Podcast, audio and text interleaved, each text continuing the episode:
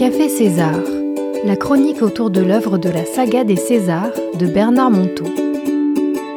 Bienvenue au Café César. Comme chaque semaine, je suis en compagnie de mon ami Patrick. Bonjour Patrick. Bonjour Myriam, bonjour à toutes, bonjour à tous. Patrick Fijac, bien sûr, pour ne pas le citer. Et je suis également en compagnie de Christian. Christian Moulier. Bonjour Christian. Bonjour Myriam. Alors cette semaine, comme chaque semaine, nous allons nous plonger dans une histoire de César, ce vieux César qui nous apprend toujours quelque chose et dont les aventures avec Jacques réveillent un petit peu nos, nos questions. Alors l'histoire d'aujourd'hui s'appelle À quoi sert l'art? C'est une histoire qui va parler de l'art. Il arriva qu'un jour, Jacques était là, quand Antoine, le gentil voisin de César, avait apporté un beau paysage peint par ses soins en l'honneur du vieil homme. Jacques ne put s'empêcher de trouver particulièrement laide cette peinture infantile, mais la gentillesse du geste l'obligeait tout de même à une certaine réserve. Voilà, monsieur César, c'est votre maison dans la campagne, avait dit Antoine assez fier de son œuvre. Vous avez vu, j'ai même fait la vigne vierge qui court sur la façade. C'est bien ça, hein? Ça ressemble. Hein? Ah, mais mon petit Antoine, comme c'est bien, je la reconnais ma maison. Mais il va falloir encore travailler pour ne pas peindre seulement ma maison, mais peindre aussi ton bonheur de connaître ma maison. Visiblement, c'était un peu trop dur à comprendre pour ce pauvre Antoine.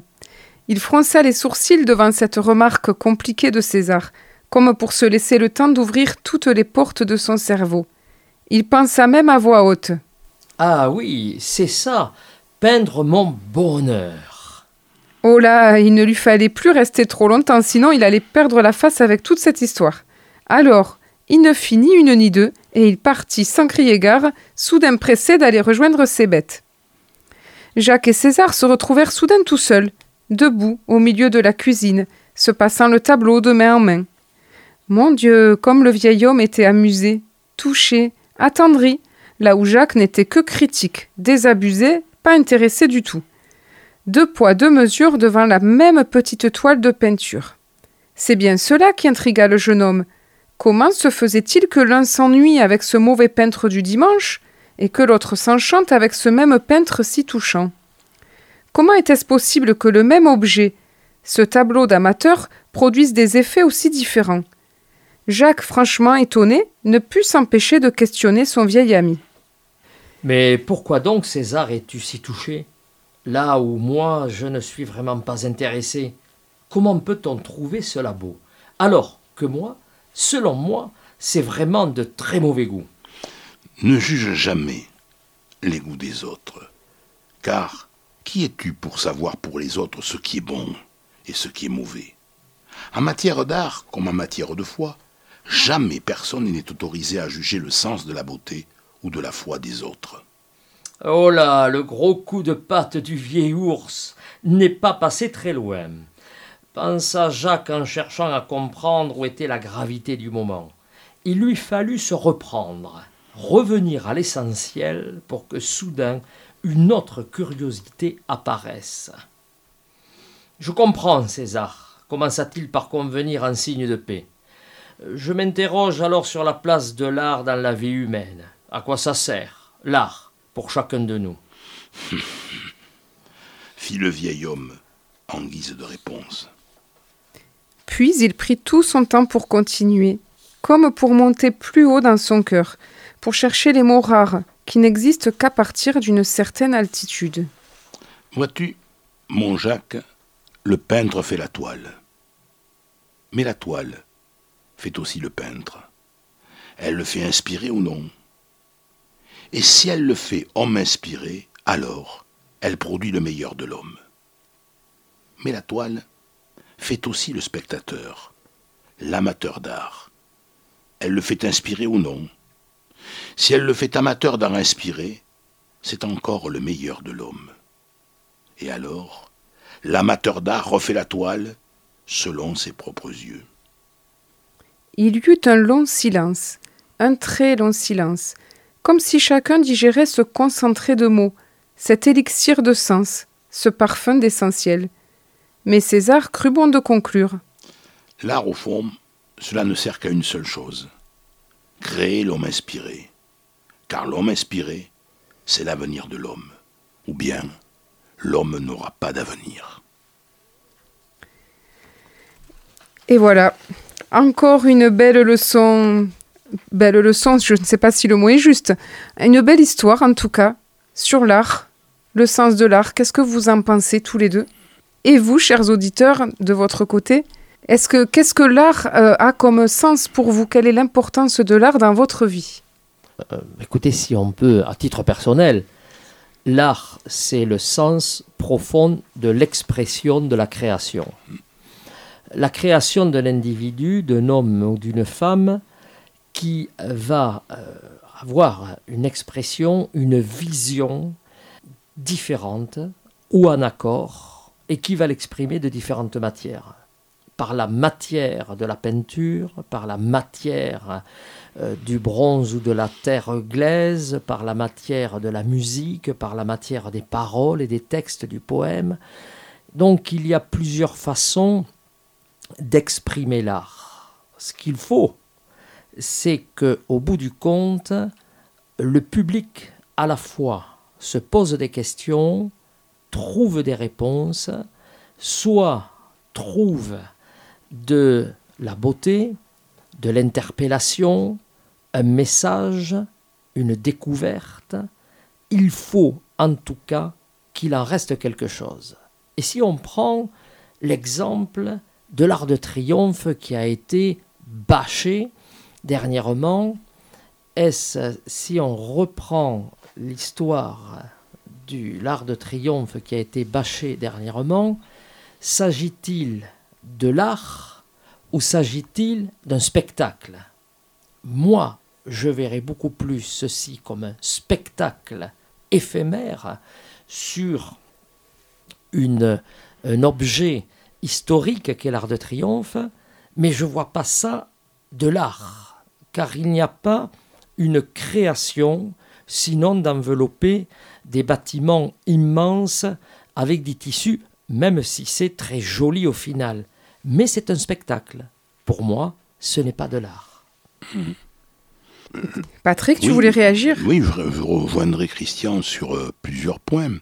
Je pense que l'art, c'est la manière que l'artiste a de voir le monde.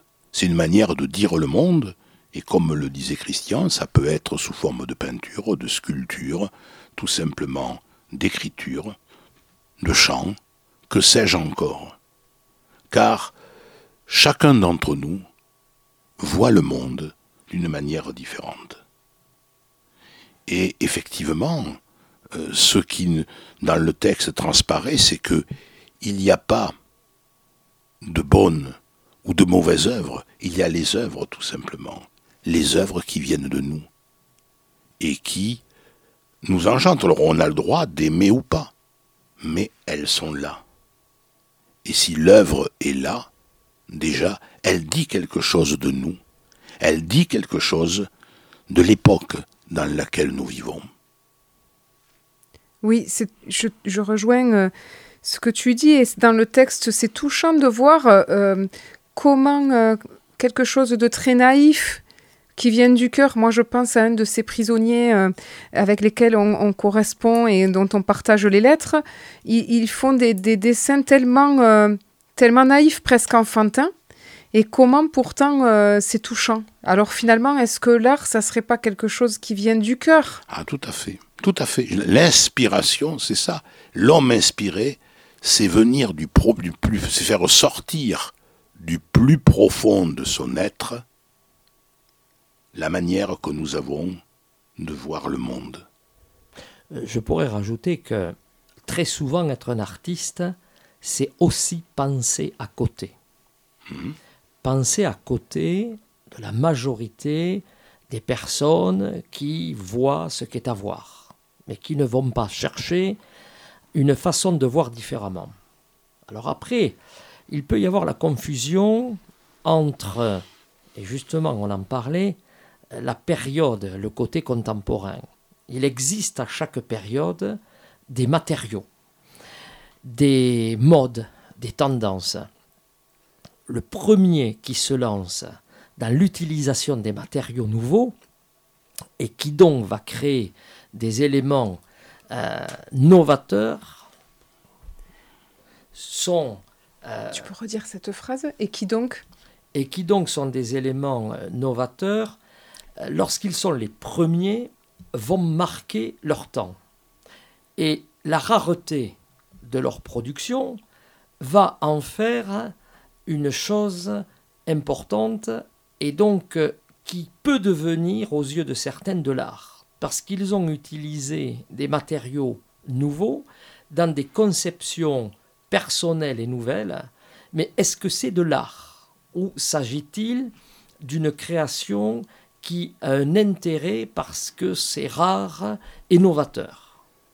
À savoir, c'est pour cela que des lettres de poilus pendant la guerre, qui étaient chargés d'émotions, est aussi de l'art, parce qu'ils avaient euh, une vie à ce moment-là qui euh, régissait complètement leur motivation et leur exaltation d'écrire.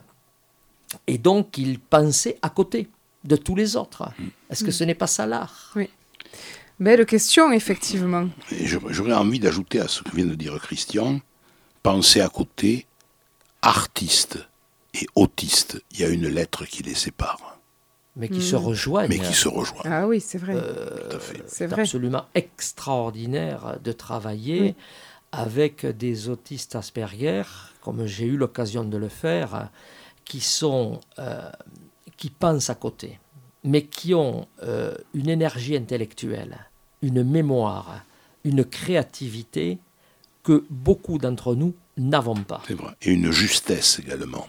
Oui, tout à fait. Très intéressant. Et puis je rappelle aux auditeurs que Christian, Christian Moulier donc est quand même euh, s'y connaît un petit peu dans le domaine de l'art puisqu'il est chanteur.